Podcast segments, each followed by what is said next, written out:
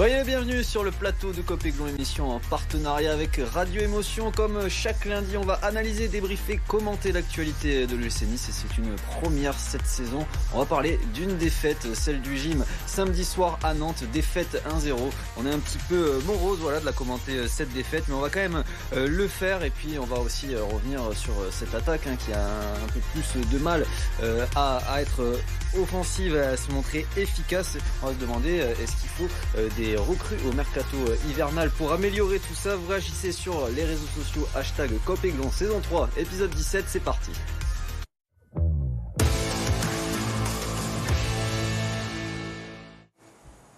Pour m'accompagner autour de la table, il est là, même après une défaite, c'est la première de la saison, je le disais. Alric, titulaire indiscutable, ça va? Bonsoir Quentin, oui ça va, un peu de triste mine après cette défaite, mais je suis content d'être avec vous.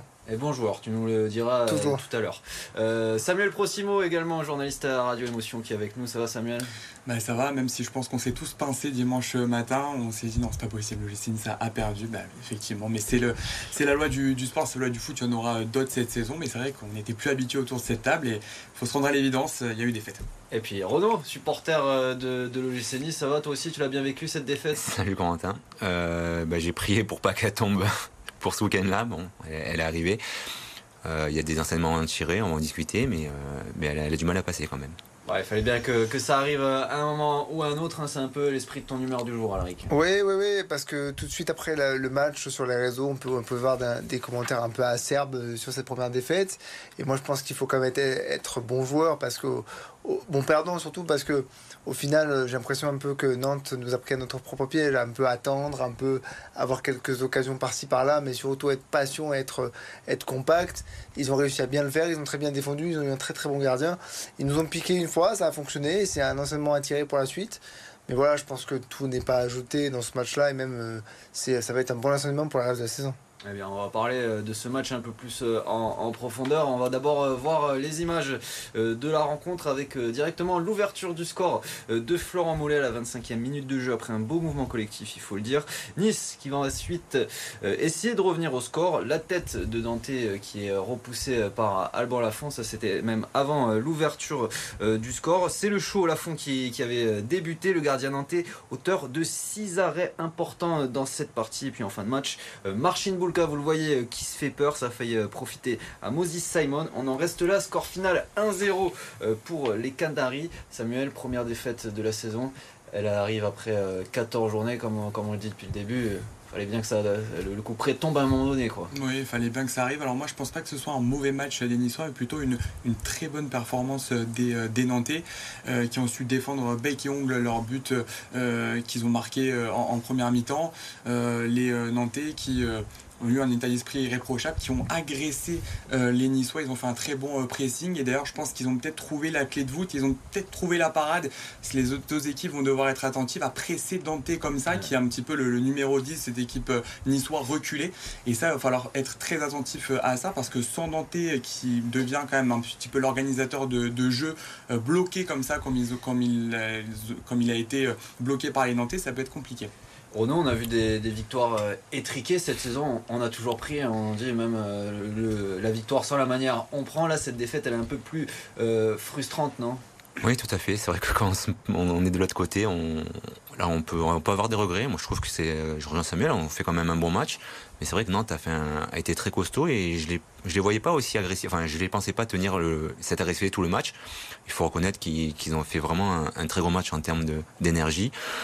On a quand même six occasions franches, euh, mais c'est vrai qu'ils ont ils ont bien muselé là où on là où on fait mal, c'est à la relance avec Dante, avec euh, Chimé qui, a bien été pris aussi.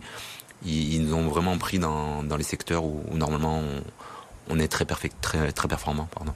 Ah tu partages un peu euh, l'état d'esprit euh, autour euh, de la table. C'est plus une victoire de Nantes finalement qu'une défaite niçoise. Nantes qui a bien joué le coup. Oui, bien sûr. Avant tout, c'est d'abord une victoire nantaise. Après, on a manqué pas mal, pas mal de choses. Je pense que tout ce qui a fait notre force, notamment en défense, bah, a été un peu moins présent. J'ai été surpris de voir Todibo assez mal euh, en point dans, cette défense parce que sur l'action par exemple du, but il se fait vraiment bien prendre c'est pas habituel chez lui donc on a manqué de certaines choses c'était intéressant de voir aussi le GC s'il était capable de revenir sans, jamais avoir été mené hein, parce que c'était une première aussi ça et on a vu qu'il fallait encore bosser paradoxalement ce qui et c'est ça qui rend frustrant, c'est qu'on a eu beaucoup d'occasions. Mais voilà, bon, Lafont était en état de grâce, il faut souligner ça. Et je pense que oui, c'est plus un bon match de Nantes qu'un mauvais match de notre part. Alors tu le disais, euh, outre la défaite, hein, fait inédit euh, cette saison, l'OGC Nice qui a encaissé le premier but euh, dans une partie. c'est la première fois de cette saison que l'OGC Nice est mené au score. Ça n'y était plus arrivé depuis le 27 mai dernier, la 67e minute de jeu d'un Montpellier-Nice, une éternité donc. L'OGC Nice qui s'est retrouvé dans cette situation inédite et qui a quand même bien réagi derrière Samuel. On était curieux de, voir comment ils allaient gérer ça, les hommes de Farioli pas, plus mal, pas, pas, trop mal. Oui, il y a plusieurs occasions euh, du côté de, l'OGC Nice. Alors, euh, on va en parler, je pense, euh, durant nos tops et, nos flops, mais cette inefficacité chronique de l'OGC Nice qui nous fait vraiment, vraiment défaut avec, avec Efren Turam sur cette tête au deuxième poteau. Il aurait fallu la mettre avec une occasion aussi pour, pour Evan Guessant également en deuxième, en deuxième mi-temps il y a toujours ce, souci offensif que, Francesco Farioli malheureusement n'arrive pas à euh, gommé entre guillemets, même si on a vu un Terem Mofi qui a été beaucoup plus percutant euh, à droite, repositionné à droite. On a vu un, Evan Guessant maladroit devant, mais je pense que euh, dans l'axe c'est quand même mieux. Et puis, malheureusement, on a vu aussi un, Jérémy Boga sur son côté gauche, encore une fois inexistant depuis, depuis Rennes. C'est vraiment ben, zéro pointé pour lui qui a réussi juste trois dribbles avant-hier. Francesco Farioli, le, coach italien qui, a fait des changements, euh, tu l'as dit. On va l'écouter euh, d'abord, le coach italien, toujours très positif comme à son habitude. Nous n'avons pas de gros regrets après ce match, car les joueurs ont tout donné sur le terrain avec beaucoup d'envie, un très bon état d'esprit, mais ça n'a pas suffi. C'est une leçon en plus. On sait ce que l'on va devoir améliorer. Qu'est-ce que tu penses du discours, Alric bah, Il est positif parce qu'il n'y a pas lieu de, tirer sur l'ambulance ou de tirer la sonnette d'alarme. Euh, je suis plutôt euh, d'accord avec ce qu'il dit. Après, ce qu'il faut pas oublier, c'est que tout ce qui a manqué sur ce match contre Nantes, ça manquait déjà les matchs précédents. Sauf que ça passait plutôt bien parce qu'on gagnait 1-0 sur un petit exploit, sur un peu de chance parce qu'il y avait un but refusé ou un sauvetage assez miraculeux. Euh, donc voilà, on sait les manques qu'il y a, notamment offensivement. Comme je disais, ce qui est paradoxal, c'est qu'on a eu énormément d'occasions nettes. Et il faut vraiment régler ce problème parce qu'en fait, si jamais tu arrives à concrétiser ne serait-ce qu'une ou deux occasions nettes que tu as eues ce week-end, tu repars avec minimum un point et le discours est différent. On essayera euh, de trouver les solutions euh, dans la deuxième partie euh, de Copéglon pour cette attaque. En tout cas, en attendant, on va voir la composition d'équipe. Samuel le disait, il y avait eu pas mal de changements pour, pour ce match-là, avec Rosario préféré à Jordan Lotomba dans le couloir droit de la défense, Jean-Pierre Todibo. Donc de retour aux côtés de Dante, tout comme Youssouf Ndaishimi au milieu qui a purgé ces deux matchs de suspension et on voulait le revoir à ce poste. Terem Mofi aligné sur l'aile droite de l'attaque avec Evan Guessant en pointe. Renaud, est-ce que tu as, bien aimé ce, schéma-là avec euh, Mofi euh, à droite? Oui, j'ai trouvé très intéressant. je reviens ce qu'a dit Alric tout à l'heure, il a, été percutant, j'ai trouvé intéressant dans les décrochages. Euh, dans ses prises de balles. Hum, tout ce qu'on voit des fois dans l'axe où il a un peu plus de mal, là il on voit qu'il a un peu plus de, vitesse, quand il peut prendre plus de vitesse. Il a été vraiment très intéressant et, puis dommage que, son, ciseau ne finisse pas au fond ça aurait validé son, bon match hein. pour lui. On y a cru. Il a, failli, nous refaire euh, la même, euh, la même cabale.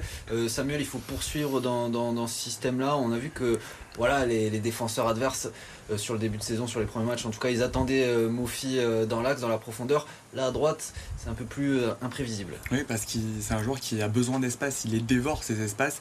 Et justement, il y avait Duverne là avant-hier soir qui lui en a laissé énormément, beaucoup. Et il a été très dangereux, il a été très remuant, comme Renaud l'a dit. On a tous cru évidemment au revival de balles avant-hier, mais ça n'a pas, pas été. Mais en tout cas, c'est, je pense, le poste qui lui convient le mieux dans ce schéma actuel de Farioli.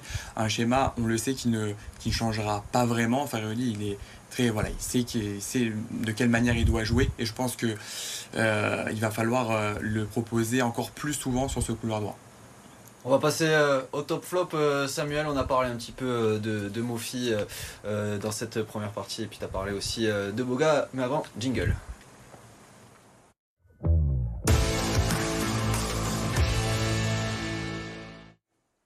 Allez, vous en avez l'habitude, comme chaque semaine, les top flops. Et une fois n'est pas coutume, je vais commencer euh, par toi. Alric, tu as envie de nous ressortir euh, une satisfaction ou une déception? On va dire une, bah, une déception. Bizarrement, la déception, c'est euh, peut-être Martin Bulka sur ce machin. parce que, enfin, c'est pas parmi les déceptions, mais parce que j'ai trouvé moins, moins à l'aise. J'ai trouvé moins à l'aise dans ce match-là. Il fait quand même une bourde qui qui lui est pas habituelle. Qui aurait pu coûter très très cher. Et un peu à l'image de la défense, globalement. Je trouve qu'on a manqué de, de sérénité. Donc ça fait partie de mes déceptions. Samuel? Euh, côté note positive, euh, je dirais Morgan Sanson, qui a été euh, très bon. Vraiment, il fait le lien entre la défense et, l'attaque magnifiquement bien. Il joue très juste. en, termes de transition, c'est vraiment, c'est vraiment très très fort. En termes de flop, je mettrais Badreddine Buonani, qui n'a pas saisi sa chance comme on l'aurait imaginé. en plus, il sort sur blessure à la, cheville gauche, si je dis pas de, de bêtises. donc, c'est un joueur qui malheureusement aurait pu rebattre les cartes de Francesco Farioli. Il l'a pas fait. Et d'ailleurs, si j'ai un petit bémol à mettre sur la compo, de, enfin en tout cas sur les remplacements de Francesco Ferrari, quid d'Aliou Baldé, euh, qu'on ne voit pas depuis quelques matchs? Il a fait 12 minutes à Monaco, 18 à, Clermont. On voudrait en, voir plus de ce joueur euh, qui arrive de Lausanne. C'est vrai qu'on reste un petit peu euh, sur notre fin avec Aliou Baldé. Renaud, tu as, envie de ressortir un, top ou un flop pour cette rencontre à Nantes? Moi, un top parce que j'ai vraiment bien aimé le match de, de Terem Moffi et je rejoins Samuel sur Morgan Sanson que, que j'apprécie vraiment énormément et je trouve que c'est vraiment le l'élément moteur au milieu de terrain et qui, qui, le joueur qui, nous fait jouer juste et qui, qui fait justement cette transition et qui permet de, de gagner ses mètres et de, de, se projeter un peu plus devant, ce qui nous manquait un peu. Euh, flop, peut-être qu'Efren, je trouve qu'en ce moment il est, quand même moins bien et les, percussions qu'il n'apportait pas, enfin qu'il apportait plutôt pardon auparavant, je trouve qu'en ce moment c'est moindre.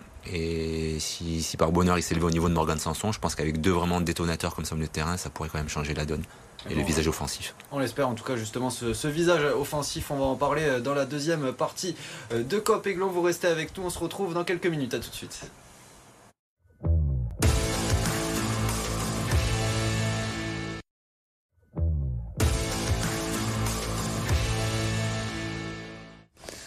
De retour sur le plateau de Copéglon, émission en partenariat avec euh, Radio Émotion. On continue euh, d'analyser euh, cette défaite face au FC Nantes à la Beaujoire samedi soir, mais juste avant, on va revenir un petit peu sur, sur les événements tragiques qui ont eu lieu en marge de ce match. Un supporter nantais qui a été mortellement tué au couteau alors qu'un convoi de VTC transportait des supporters de l'OGC Nice et puis un chauffeur VTC qui s'est rendu à la police le soir même pour se livrer aux autorités.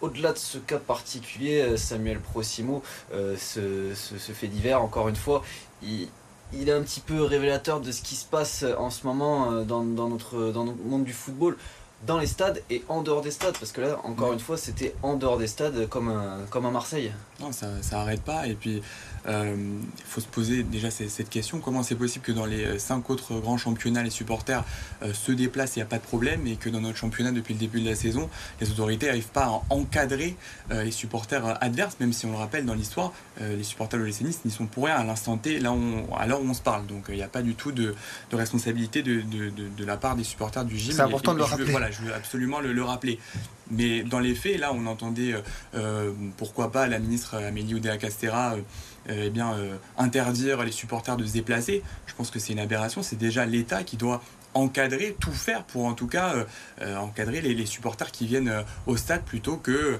à chaque fois interdire, interdire, interdire. Voilà, euh, Vincent Labrune, euh, le, président de la Ligue de football professionnel, qui veut justement emboîter le pas aux déclarations euh, d'Amélie Oudéa Castera, la ministre des Sports, qui veut tout simplement interdire les déplacements de supporters quand un match est classé à risque. Pour rappel, ce match entre le FC Nantes et le LUC Nice, il était classé au niveau 2 sur 5 de risque. Voilà, Vincent Labrune donc qui veut agir. Moi, je suis curieux de savoir comment on fait pour, pour déterminer si un match est à risque, surtout quand c'est un Nantes-Nice, quoi. C'est pas un Marseille Lyon, c'est pas Marseille PSG. Bah, en fonction des précédents qu'il y, a pu avoir. Hein, je sais pas, je savais qu'il y avait une rivalité un petit peu sportive, mais pas de là se foutre sur la gueule entre supporters. Enfin, c'est. Pardon pour la grossièreté, mais voilà.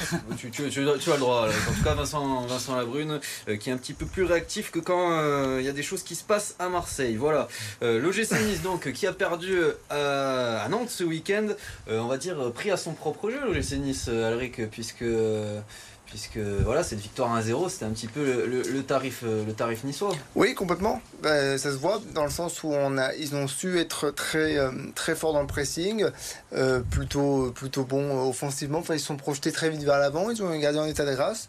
C'est un peu ce qui était notre, notre marque de fabrique depuis, quelques, depuis le début de la saison. Et ils l'ont bien fait. j'espère juste nous, que nous, on saura en tirer quelque chose de bien pour les prochains matchs, parce que le prochain adversaire qui est Reims risque de poser pas mal de problèmes. Donc voilà. Bon, j'ai un chiffre, Samuel, c'est 14. C'est le nombre de buts inscrits par, par l'OGC Nice en Ligue 1 cette saison. On en a 14 journées, ça fait un but par journée. c'est quoi le problème? Parce que les occasions, on les a. Pourquoi on marque pas plus? Parce que euh, tout simplement euh, devant euh, il y a cette, inconsistance offensive qui, que, Francesco Farioli n'arrive pas à, tout simplement ajuster. il y a deux semaines, j'étais sur ce même plateau et je vous, et je vous pointais du doigt l'inefficacité de Kefren Turam et, et, on sentait qu'il voulait travailler, que, que, tout ça devait se mettre en place et on est toujours au même, au même problème. Il faut que déjà les joueurs individuellement prennent conscience que offensivement, euh, même si défensivement tout va bien, mais offensivement ça ne va pas pour pouvoir ensuite corriger le tir. Tu penses, euh, Renaud, euh, c'est quoi ton, état des lieux? Peut-être qu'on est un peu trop dépendant des, individualités offensivement, même si on est collectivement bon défensivement oui, peut-être. C'est vrai que bah, la, base, hein, c'est toujours d'être très, très fort défensivement, d'être costaud. le coach a, a, mis une très très bonne pour moi, hein, vraiment tactiquement, c'est vraiment très fort ce qu'il fait. Euh, mais après, c'est vrai que pour proposer offensivement, il faut peut-être un peu plus d'animation, il faut euh, percuter un peu plus, il faut peut-être des latéraux. Euh, bon, Melvin Barr fait vraiment un très bon début de saison. Encore une fois, il fait un bon match. Hein. Oui, il fait un bon match, mais peut-être pour moi que le pendant à droite, avec Terem Moffi qui a beaucoup profité de, de Rosario qui est rentré dans l'axe, avait son couloir, mais c'est vrai que c'est peut-être un peu trop stéréotypé avec un Melvin Barr qui performe à gauche, mais on n'a pas le pendant à droite, donc il faudrait peut-être trouver, trouver des, des solutions pour pallier un peu à, un, peu à ce stéréotype que, qu'on, a pour le moment, je, je pense. Un peu plus de, folie aussi, peut-être, euh, Samuel, parce que tu en parlais tout à l'heure. Boga, c'est vrai que ça fait trois matchs qui traversent un petit peu comme un fantôme. Et la dernière rencontre où Nice a marqué plus d'un but, en tout cas, c'était contre Rennes. Boga qui avait été buteur. Nice qui est trop dépendant en fait de la forme de, ces joueurs euh, capables d'amener un petit peu de folie. Oui, un peu plus de, créativité. On a vu euh, Kefren Turam, euh, Renaud en parlait, a été, a été moins bien durant ce match face à, face à Nantes. Ça s'est tout de suite ressenti sur le, sur le jeu offensif. c'est bien de trouver les, combinaisons au milieu de terrain et de, et de trouver offensivement et de se trouver offensivement. Maintenant, il faut qu'il y ait du, de il faut dynamiter un petit peu cette, cette attaque. Il manque un créateur. Il manque un créateur, effectivement, quelqu'un qui, qui, puisse euh, en une passe, euh, trouver la bonne passe qui, euh, qui, qui, qui transperce, qui les, les, lignes. Et je l'ai dit tout à l'heure, à Balde, pourquoi pas tenter ce, ce pari sur, le, sur le côté gauche à la place de, de Jérémy Boga et, et pourquoi pas voilà aussi qu'il y ait un petit peu plus de concurrence pour, pour Boga qui on le sent un petit peu peut-être un petit peu tranquille de sa place parce qu'il n'y a pas vraiment de concurrence et le mettre aussi dans cet état d'esprit là où il peut avoir un concurrent à son poste. Tu nous disais qu'il manque d'un créateur. Euh, Alric, bah, tu vas nous donner euh, quelques solutions. Tout de suite, c'est le focus.